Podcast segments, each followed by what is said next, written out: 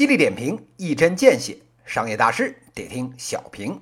欢迎大家收听小平，我是小云老师。今天呢，跟大家谈一个跟隐私泄露有关的话题。都说这个中国呀，这个人咬狗的事儿呢，天天有。小云老师啊，真是深有感触。咱这个小平加上小云商业时评两档节目加起来，几乎啊日更的节奏都啊跟不上我国这个幺蛾子花样翻新的这速度，这不。这两天啊，小云老师呢刚谈了这个 Facebook 泄露隐私的这个事情。这刚过两天啊，我们这个著名的 BAT 里那个 B，哎，也就是百度，他的老大呢李彦宏，三月二十六日中国发展高层论坛上面专门啊就这个隐私的问题呢发表了他自己的看法。用这个李彦宏的原话来说啊，中国人啊对这个隐私的问题呢更为开放，也没有那么敏感。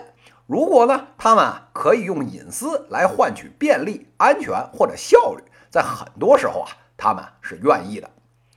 这一句话说出来啊不要紧，这一时呢激起了千层浪，各路的小伙伴们啊群情激愤。你妹的，没那么敏感！你牛逼，把你全家的信息、姓甚名谁、卡号多少都公布出来、晒出来试试啊！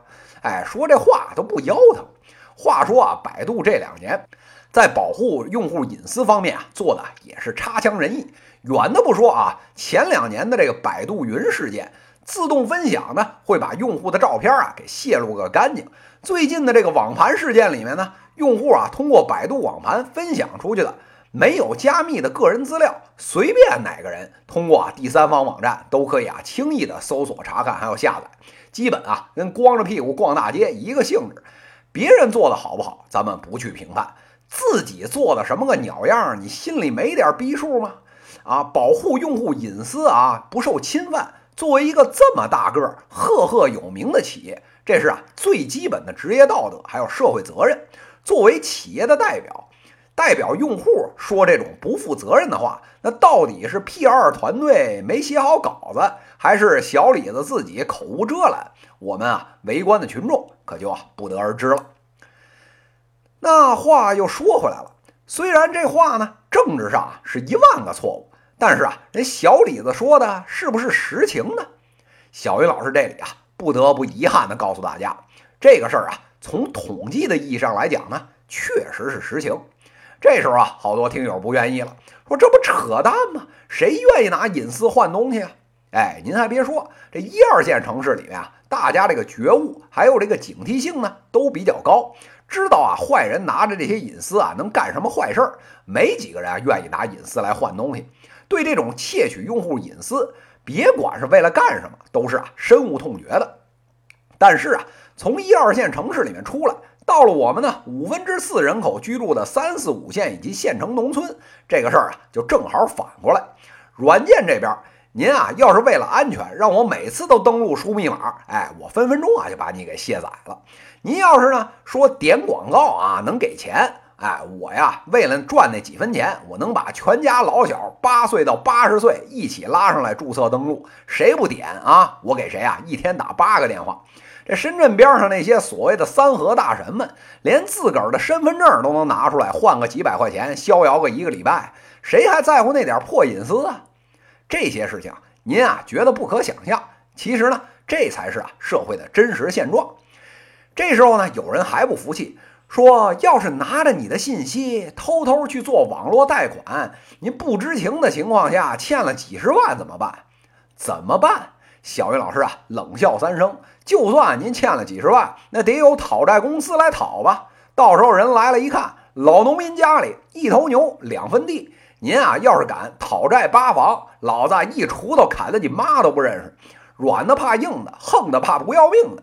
这互联网黑产的江湖，这种血腥和现实还见得少吗？不过这个事儿呢，也看你怎么说。那是不是很多人都不在意呢？那确实是现实。但是大家不在意，是不是你就可以乱用呢？哎，做到了 BAT 这个级别啊，咱们确实得讲一些社会责任。这种啊耍流氓的事儿，摸着良心说，还是啊不应该干的。但是啊，这两年就拿 BAT 来说，在这件事上，谁的屁股是干净的呢？不仅啊自己偷偷干，而且呢还花样翻新、改进技术的干。原来呢就知道分析分析啊，你手机这个电脑浏览器里面那些 cookies，这样呢你换了浏览器、换了电脑，哎，都知道是您。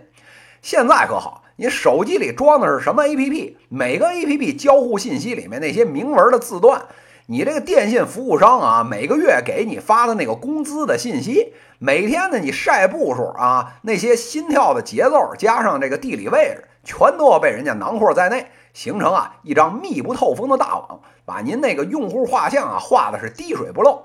在数据黑市上面，这些信息啊早就被明码标价，连小云老师这种啊电脑的二把刀都知道到哪儿去买。您说这方面泄露的情况是有多严重啊？那我们这些平头的老百姓怎么保护自己的安全呀？小云老师啊这里啊坦率的讲，也啊没有什么好方法。毕竟呢，科技这么发达。这流氓呢都会武术了，谁也挡不住啊！只能是说啊，这矬子里面呢拔将军，大流氓堆里呢找小流氓，然后啊跟钱相关的事儿，您啊麻烦就麻烦点，别嫌麻烦。哎，也就这样。与其呢指着法治国家把这些呢臭流氓罚了个倾家荡产，不如啊自个儿赶紧低头，用我们这六位数的密码保卫我们三位数的财产吧。以上就是今天资讯的内容，犀利点评，一针见血，商业大事得听小平。各位听友，我们下期再见。